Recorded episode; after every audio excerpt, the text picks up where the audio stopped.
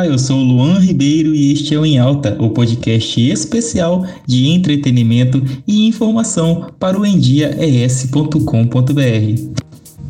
O mês de junho celebra o orgulho LGBTQ+, e quem acompanha os nossos episódios sabe que o tema da vez é a visibilidade para a diversidade sexual do nosso estado, pois nós somos capixabas das mais diversas cores. Hoje vamos falar sobre a bissexualidade, que para muitas pessoas é uma característica ainda banalizada, vista como vulgar ou algo passageiro, mas não é bem assim, tá? Nos últimos 10 anos eu viajei por muitos estados brasileiros brasileiros e conheci muitas pessoas, empresários, estudantes, pesquisadores, políticos, artistas e pessoas comuns mesmo. Dentre essas descobertas, conheci inúmeros homens e inúmeras mulheres declaradamente bissexuais. Aliás, declaradamente dentro do seu meio social. Percebi que o assunto, mesmo que tranquilo para quem vive essa sexualidade, ainda é um imenso tabu para a população e hoje espero poder sanar um pouco das dúvidas sobre os bissexuais, pois sim, eles e elas existem e vivem no nosso meio e são muito felizes, tá? Para esclarecer e ajudar nesse nosso entendimento, eu conversei com um rapaz, ele é jovem, é, ele expôs um pouco da sua vida afetiva, preferiu não se identificar, até mesmo por ser discreto, o que aliás eu percebi nas minhas vivências que esse público, os bissexuais, eles são naturalmente discretos em sua maioria. Sem mais delongas, esse podcast acredito que vai ser bem mais rapidinho que os últimos. Nós vamos agora às perguntas. Em que momento da sua vida você se percebeu bissexual? Então, Luan, eu acho que a primeira vez que veio alguma coisa parecida com isso na minha cabeça, eu era muito novo, devia ter por volta de 6, 7 anos. E nessa época que eu comecei a, a perceber o tanto de homofobia e machismo que tinha nas escolas, no ambiente que eu vivia. E eu tava muito preocupado, pensando assim, será que eu sou gay? Será que eu posso ser gay? E se eu for gay, o que, que eu vou fazer? E aí eu comecei a me testar e olhar assim, olhar para os homens e pensar, eu acho isso atraente, bonito, eu gostaria disso. E em um momento, a, tipo, a minha conclusão foi, talvez sim. E eu, aí que eu parei de pensar e falei assim, ah, isso é talvez sim que seja. Mas eu só me assumi bissexual mesmo depois que eu já estava no ensino médio, que muitos amigos meus que eram abertamente gays chegavam em mim e tal, davam em cima de mim e e eu não via problema em, por exemplo, dar um beijo neles, mas eu nunca achei que eu me apaixonaria por um homem, alguma coisa assim. É, e eu me mantinha declarado hétero. Mas aí chegou um momento que eu falei, ah, se eu me sentir bissexual e me declarar bissexual, eu vou ter liberdade de ficar com quem eu quiser, com quem, é, no momento que eu quiser, sem me preocupar com o que os outros vão achar. Eles não vão se chocar, né? Vão falar assim, ah, tu é bissexual, isso aí pra ele é normal. Sentiu alguma dificuldade em viver a sua sexualidade? Ou sente? É, isso já é rotina, né, para qualquer pessoa. É, tem, para quem tem uma, uma sexualidade diferente, eu, eu, eu penso que a sexualidade na verdade é fluida para todo mundo, mas tem pessoas que, que vão reprimir alguns sentimentos e vão, vão se, assim, priorizar outros, né?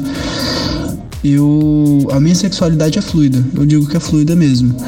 E quando eu tô, por exemplo, no ambiente de trabalho, eu deveria me comportar de forma mais mais quieta, tentar parecer hétero. Mas mesmo assim, é, os interesses são outros. Os, os homens do meu, do meu trabalho, por exemplo, é, eles conversam sobre futebol, sobre sobre N coisas que são coisas mais para hétero, né? São coisas da cultura e eu não me encaixo em nenhuma delas. E por isso eles já me desconsideram. Já, já começaram a pensar, ah, Arthur, acho que Arthur é gay, tal, tal. E já me perturbaram tanto com isso que eu já falei para eles logo, nunca menti. Eu, aí quando eles perguntaram, eu falei, não, eu sou bissexual.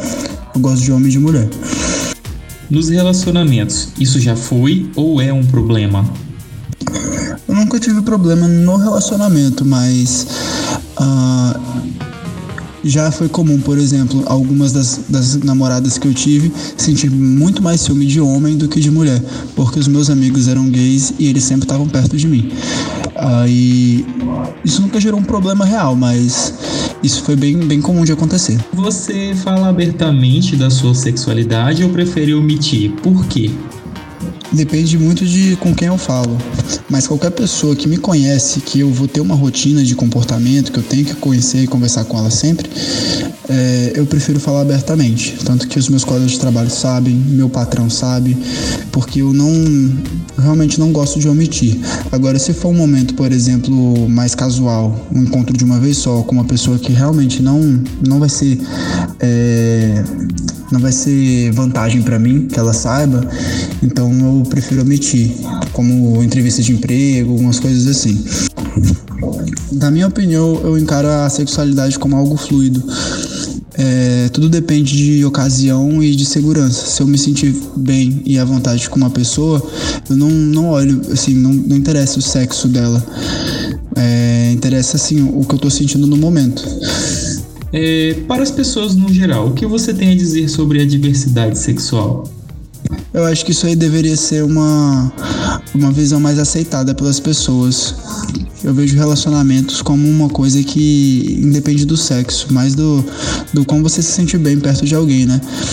Eu, da minha infância até agora, eu sempre tive melhores amigos homens que eu, na verdade, era apaixonado por eles e não, eu não sabia expressar isso por causa da cultura que dizia que eu não deveria, sei lá, ter algum tipo de atração por eles. Mas se eu não tivesse sido criado dessa forma, talvez eu, tivesse me reconhecido muito mais antes perfeita, muito bem colocada suas palavras. Eu agradeço imensamente a sua colaboração com o nosso podcast. Espero que as pessoas tenham entendido um pouco mais sobre este mundo e que não fiquem por aí, né, penalizando os coleguinhas ou as coleguinhas que vivem em suas sexualidades. Um abraço, meu querido. Então, obrigado pela oportunidade. É, eu fiquei muito interessado, cara, muito feliz porque nunca tinham me perguntado qual era a minha visão sobre esse assunto. E eu fico feliz de ter participado. Bom, pessoal, esse foi mais um episódio do nosso podcast em alta. Espero que vocês tenham gostado. Não deixem de curtir este e outros conteúdos no endiaes.com.br. Queria mandar um beijo para minha amiga Raquel Poubel, que tem um podcast incrível chamado Mulher de Identidade. Tem vários temas bacanas. Você que tem uma mãe, tia, irmã, enfim, mande. Todas as mulheres acredito que tem que ouvir o que essa terapeuta para mulheres, Raquel Poubel, tem a dizer. E é isso. Tem outras coisas coisas lá nas nossas plataformas, política, economia, saúde, esporte. Acessem www.endias.com.br. Um beijão e até a próxima.